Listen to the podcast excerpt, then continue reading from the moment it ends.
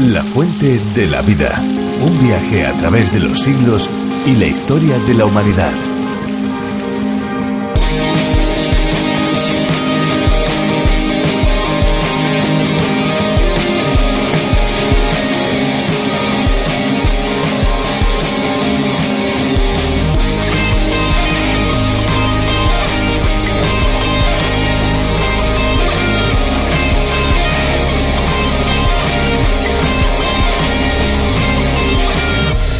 Tomar agua es necesario para que todas las funciones del organismo marchen adecuadamente. Se dice que lo ideal es beber 8 vasos al día como mínimo. Esta sugerencia surge a partir de una investigación en donde se tomó como referencia la ingesta de calorías para determinar cuánto de este líquido se tenía que consumir. Aquellos que tienen la mala costumbre de no tomar agua o tomar muy poca tienen que saber que se están perdiendo de los múltiples beneficios que conlleva tomar agua, ya que es un elemento esencial para el adecuado funcionamiento de todos los procesos fisiológicos.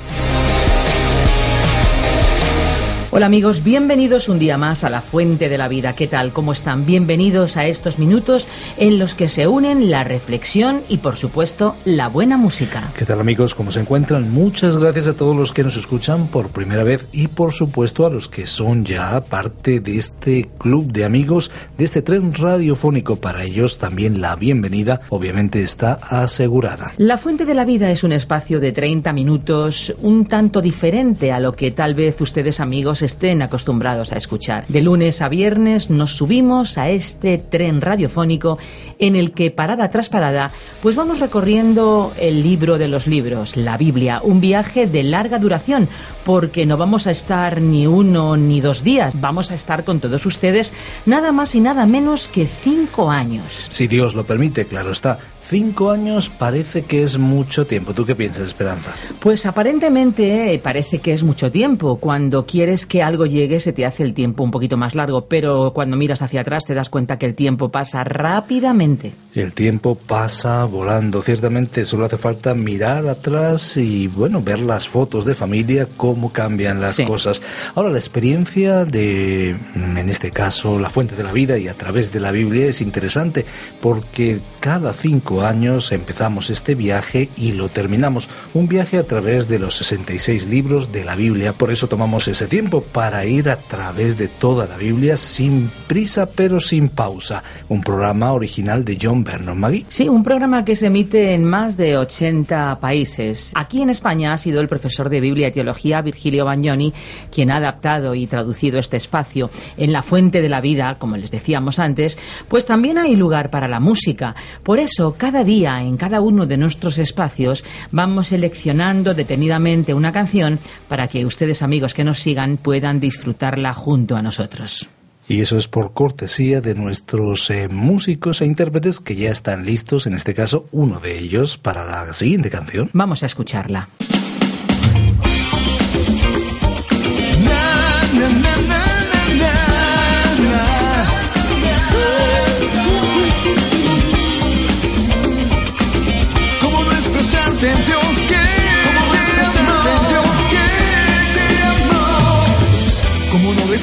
El agua en el desierto, como no querer ser música tu oído, como no anhelar vivir en lo más bello, oh, en la amistad, como viejos amigos, como no valorar todo lo que es sincero, como no escuchar si me hablas al oído, como no esperar cuando no existen pero sé que vendrás, porque cuento contigo. Tan lejos y a la vez tan cerca necesito ver el agua entre las manos, no se puede mantener. Aún con el mejor pensamiento no puedo llegar. Será cada palabra suya que me lleve a donde estás. Como no dejar llevarte cuando te aman como no añorar a los que un día se han ido. Como no guardar esas dulces palabras. Oh, en donde yo estoy, estarás conmigo. Como han dejado de señal el aire que respiro. Para el más querido. Teñida de rojo tu pasión por mí en aquella cruz. ¿Cómo no expresarte, God? That I love you. ¿Cómo has traído la ilusión de aquel lugar de Para que me acuerde que solo en ti siempre estaré bien. Escribiré del cielo toda una vida a mi lado tú. ¿Cómo no expresarte, God? That I love you.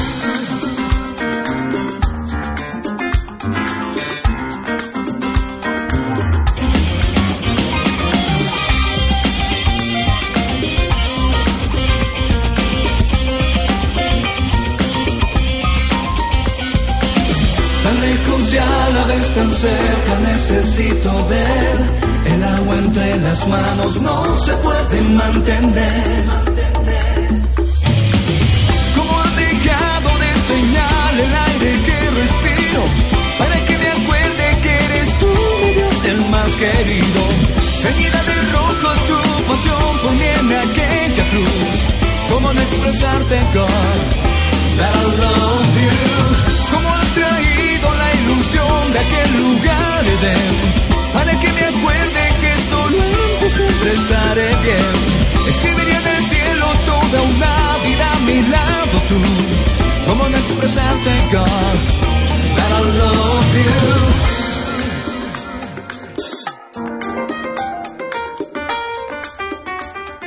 Qué diferente resulta decir tengo sueños que tengo sueño.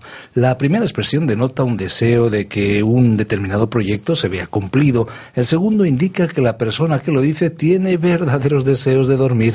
Pues sí, todos hemos tenido en algún momento de nuestra vida sueños y los tenemos y por supuesto los vamos a seguir teniendo. Es algo bastante normal en los humanos. A veces es ese proyecto grande que queremos realizar, a veces un cambio, por ejemplo, de estilo de vida. En ocasiones ese hombre o esa mujer tan especial, o conocer gente nueva, aprender algo diferente, comprar lo que siempre hemos deseado tener, soñar sobre estas cosas, es fácil, es muy fácil, pero una cosa es soñar y otra bien diferente que ese sueño se haga realidad. Sin duda alguna, hay realidades que comenzaron como un sueño de alguien en cierto momento y en cierta ocasión. Sin ir más lejos, este programa es una realidad nacida de un sueño.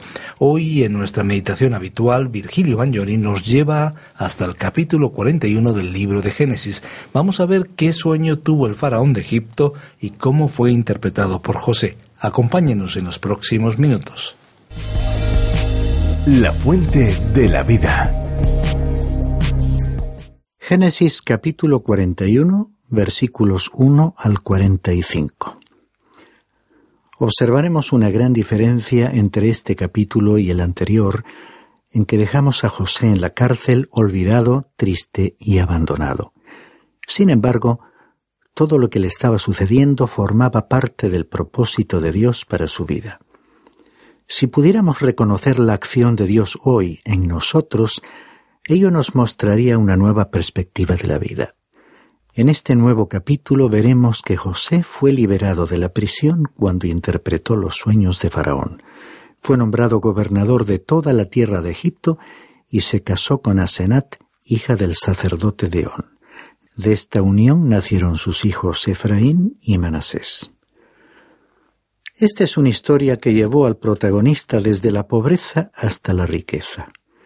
No conozco ninguna historia ficticia más emocionante que este episodio de la vida de José.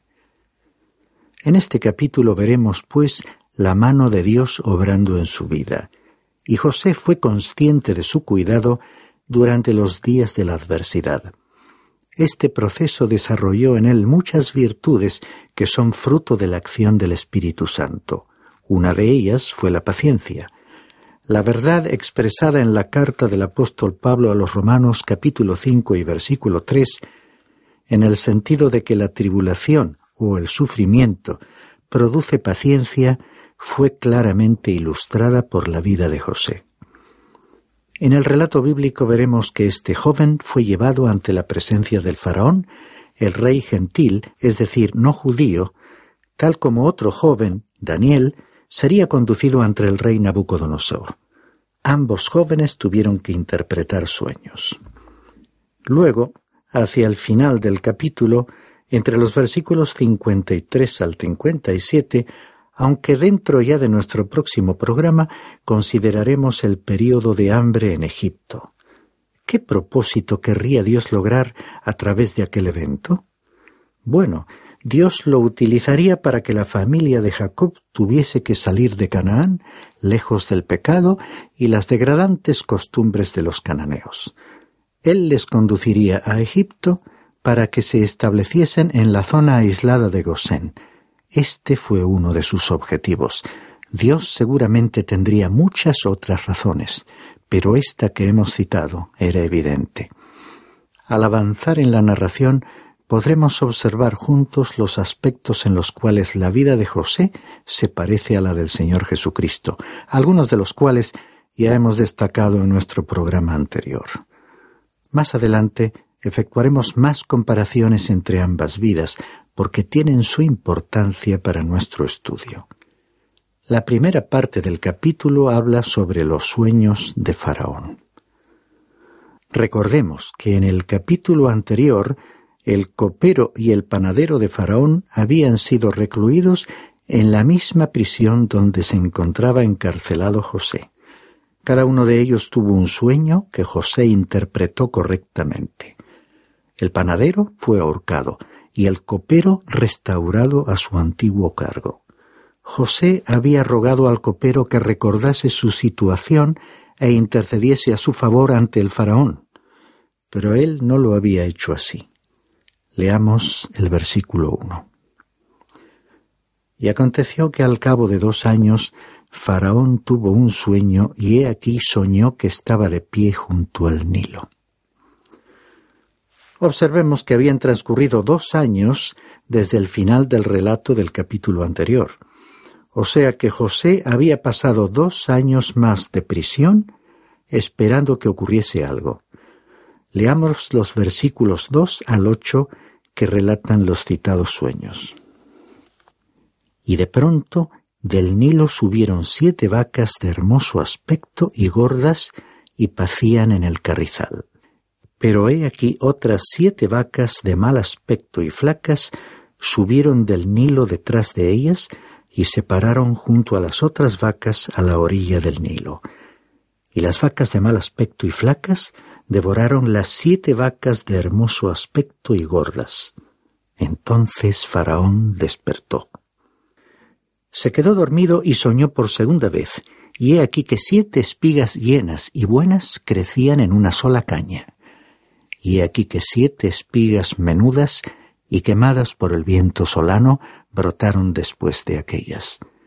Y las espigas menudas devoraron a las siete espigas gruesas y llenas, entonces Faraón despertó y aquí era un sueño. Y sucedió que por la mañana su espíritu estaba turbado, y mandó llamar a todos los adivinos de Egipto y a todos sus sabios. Y Faraón les contó sus sueños, pero no hubo quien se los pudiera interpretar a Faraón. El primer sueño, referente a las vacas, expresaba el colorido y el ambiente de Egipto. A las vacas les gustaba estar medio sumergidas en el agua del río Nilo, entre los juncos, para refugiarse del calor y de los mosquitos. Luego salían del agua para pastar. Así también en el sueño fueron saliendo del río las siete vacas de hermoso aspecto y gordas, y después detrás de ellas las siete vacas flacas y de mal aspecto que devoraron a las primeras. En el segundo sueño las siete espigas llenas y hermosas que crecían en un solo tallo fueron devoradas por las siete espigas secas y quemadas por el viento del este. Mientras aquellas asociaciones, una de ellas formada por expertos en libros rituales de magia y la otra compuesta por sabios, intentaban inútilmente descifrar e interpretar los sueños, el jefe de los coperos seguramente estaba escuchando todo, pues su función consistía en estar cerca del faraón para asistirle en lo que necesitase. Leamos los versículos nueve al trece. Entonces el jefe de los coperos habló a Faraón, diciendo, Quisiera hablar hoy de mis faltas. Cuando Faraón se enojó con sus siervos y me puso bajo custodia en la casa del capitán de la guardia, a mí y al jefe de los panaderos, él y yo tuvimos un sueño en una misma noche. Cada uno de nosotros soñó según la interpretación de su propio sueño. Y estaba allí con nosotros un joven hebreo, un siervo del capitán de la guardia, y se los contamos y él nos interpretó los sueños. A cada uno interpretó su sueño. Y aconteció que tal como nos lo había interpretado, así sucedió. A mí me restableció Faraón en mi puesto, pero al otro le ahorcó. Como hemos visto, al fin el copero se decidió a hablar. Durante su largo silencio, incumpliendo su promesa a José, éste había continuado viviendo la difícil experiencia de la cárcel. Y ante lo que humanamente calificaríamos como una concurrencia fortuita de circunstancias, vemos aquí la providencia de Dios permitiendo que los eventos se fuesen sucediendo hasta este preciso momento para cumplir sus propósitos. Llegamos así a un evento clave en la vida de José, el punto de partida para la etapa culminante de su vida. Nuestro relato nos lleva al párrafo en que José interpretó los sueños de Faraón. Leamos los versículos 14 al 16. Entonces Faraón mandó llamar a José y lo sacaron del calabozo a prisa, y después de afeitarse y cambiarse sus vestidos, vino a Faraón. Y Faraón dijo a José, He tenido un sueño y no hay quien lo interprete. Y he oído decir de ti que hoy es un sueño y lo puedes interpretar. José respondió a Faraón diciendo, No está en mí. Dios dará a Faraón una respuesta favorable. Observemos que José se afeitó. Los hebreos no se afeitaban en aquel tiempo. Por otra parte, las estatuas y pinturas egipcias nos muestran a personajes bien afeitados. Muchos de los altos cargos y gobernadores lucían una pequeña perilla para añadir dignidad a su posición. Si no podían dejarse crecer una, usaban una postiza, pero, por regla general, los egipcios no utilizaban barba. Hay un gran mensaje en esta escena. Este hombre fue liberado de la prisión, se afeitó y cambió las ropas de la cárcel por vestiduras apropiadas para presentarse en la corte. Ante él se extendía una vida nueva. Fue como una resurrección, como volver a la vida. Ahora José iba a dirigirse a los gentiles, al pueblo no judío, al pueblo ajeno al pacto. Aquí tenemos una extraordinaria imagen de Jesucristo. La segunda cosa que podemos observar es la actitud de José. Humanamente hablando, era difícil encontrar una oportunidad mejor para destacarse, pero él, incluso antes de conocer el contenido de los sueños, atribuyó el mérito de la interpretación a Dios mismo y no a sí mismo, ni a su propia capacidad. Recalcamos su declaración al faraón, reconociendo que él mismo no podía interpretar el sueño no está en mí. Dios dará a Faraón una respuesta favorable. Con ello estaba reconociendo su dependencia de Dios. Entre los versículos 17 y 24 tenemos el relato que el faraón hace a José de sus sueños. Podemos imaginar el estupor y el desconcierto del soberano ante el fracaso de sus sabios y magos, personas a quienes seguramente recurría con frecuencia y que gozaban de gran prestigio e influencia en la sociedad egipcia. A continuación viene la interpretación de los sueños. Leamos los versículos 25 al 32. Entonces José dijo a Faraón, Los dos sueños de Faraón son uno. Dios ha anunciado a Faraón lo que él va a hacer. Las siete vacas buenas son siete años, y las siete espigas buenas son siete años. Los dos sueños son uno. Y las siete vacas flacas y feas que subieron detrás de ellas son siete años. Y las siete espigas quemadas por el viento solano serán siete años de hambre. Esto es lo que he dicho a Faraón. Dios ha mostrado a Faraón lo que va a hacer. He aquí, vienen siete años de gran abundancia en toda la tierra de Egipto y después de ellos vendrán siete años de hambre, y se olvidará toda la abundancia en la tierra de Egipto, y el hambre asolará la tierra. Y no se conocerá la abundancia en la tierra a causa del hambre que vendrá, que será muy severa. Y en cuanto a la repetición del sueño a Faraón dos veces, quiere decir que el asunto está determinado por Dios, y Dios lo hará pronto. José le aclaró que los dos sueños eran en realidad uno solo, pues los dos trataban el mismo tema. Se trataba de una predicción de un período de abundancia seguido por otro de hambre y escasez. Y el hecho de que el mensaje hubiese sido repetido dos veces recalcaba su importancia, la determinación de Dios y su inmediato cumplimiento.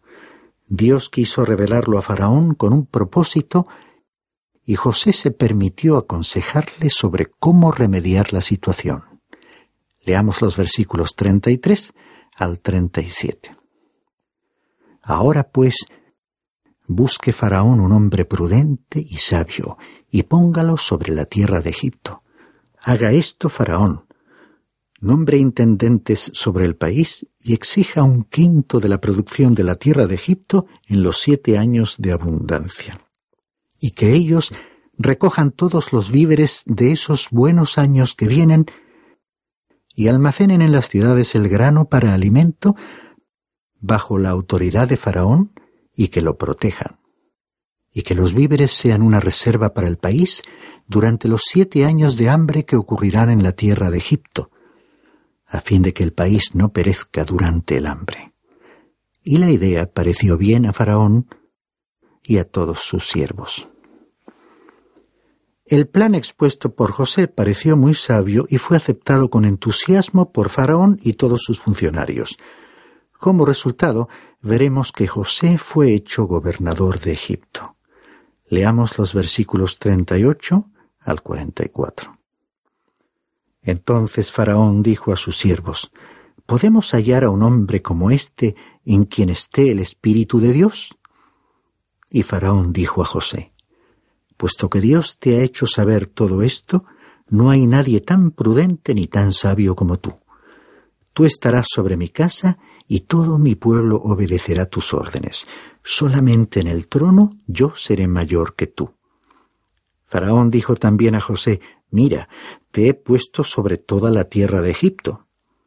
Y Faraón se quitó el anillo de sellar de su mano y lo puso en la mano de José y lo vistió con vestiduras de lino fino y puso un collar de oro en su cuello. Le hizo montar en su segundo carro y proclamaron delante de él, Doblad la rodilla. Y lo puso sobre toda la tierra de Egipto. Entonces Faraón dijo a José, Aunque yo soy Faraón, sin embargo, nadie levantará su mano ni su pie sin tu permiso en toda la tierra de Egipto. Pensemos en el significado de todo esto. Al principio de este capítulo, el relato nos mostraba a un José en la cárcel, olvidado, abandonado y triste. Ahora vemos cómo fue liberado en el momento más adecuado, porque nadie en la corte era capaz de interpretar los sueños de Faraón.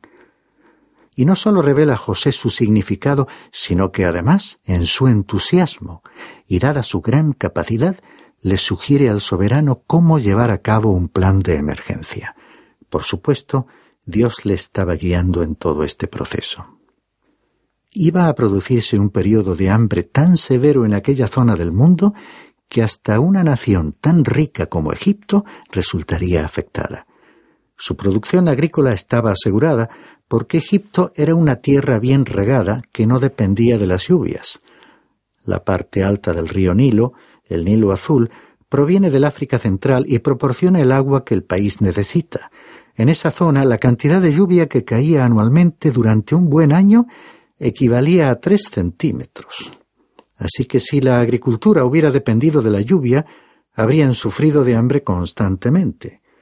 El río Nilo se desborda cada año y de la inundación queda un sedimento que fertiliza la tierra. En este contexto, la advertencia de Dios sobre los siete años de hambre debió causar una enorme preocupación. El soberano pensó que el informe de José diciéndole lo que sucedería en los catorce años siguientes, tenía sentido. Ahora, ¿quién podía controlar aquella situación mejor que José? Faraón reconoció que era un hombre de gran capacidad. Nos habremos preguntado, sin duda, por qué Dios permitió que él tuviese que ir a parar a la casa de Potifar. Ahora comprendemos que Dios había dispuesto que él permaneciese allí por un cierto periodo de tiempo. José había estado recibiendo un buen entrenamiento y experiencia en aquella casa, en la que estaba a cargo de todo lo que su amo poseía. Ahora estaba a punto de asumir nada menos que la responsabilidad de hacerse cargo de la administración y el control absoluto de la tierra de Egipto. Fue una transición espectacular en su vida. Pasó directamente de estar tras los barrotes de la prisión al lugar más cercano al trono de Faraón. Aquel anillo que el soberano puso en la mano de José tenía un sello que cuando era colocado sobre la cera constituía la máxima señal de autoridad porque equivalía a la firma del faraón. Para finalizar nuestro programa, Leamos el versículo 45 que nos informa que José se casó con Asenat, dando comienzo a su nueva vida en la corte real. Y Faraón llamó a José por el nombre de Zafnat Panea, y le dio por mujer a Asenat, hijo de Potifera, sacerdote de On. Y salió José por toda la tierra de Egipto.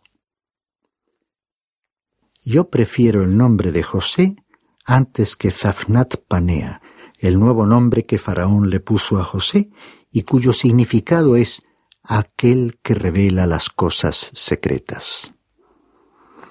Al despedirnos, no estaría de más recordar aquellas palabras del apóstol Pablo ya citadas anteriormente.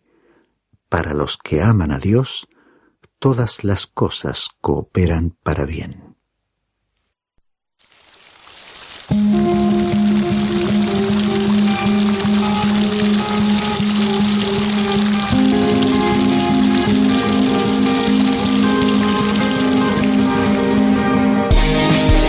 Qué importante resulta detenernos en historias como la de hoy. Es que la Biblia es un libro pertinente, amigos, tan actual que lo que sucedió hace siglos trae enseñanza para cada uno de nosotros en el momento actual, sí, aquí y ahora.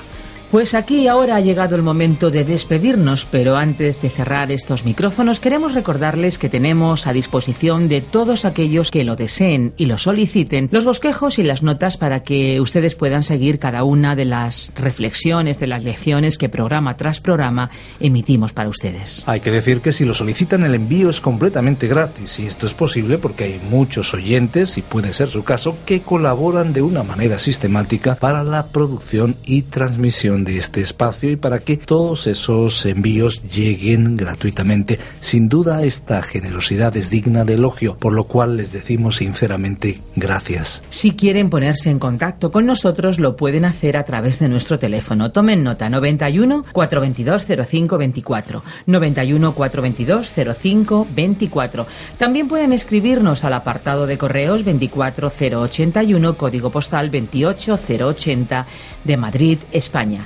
Y si lo prefieren, pues también pueden enviarnos un correo electrónico. Nuestra dirección es la siguiente. Tome nota, info arroba radiocadenadevida.com info arroba radiocadenadevida.com Recuerde que puede escucharnos también en www.radioencuentro.net donde disfrutarán de una variadísima programación 24 horas al día. Y si lo que quiere es oír alguno de los programas anteriores de La Fuente de la Vida, pues directamente pueden ir a www.lafuentedelavida.com y ahora sí, ya toca el momento para decirles adiós o hasta pronto. Les damos muchas gracias por acompañarnos en esta aventura y no olvide que hay una fuente de agua viva que nunca se agota. Beba de ella.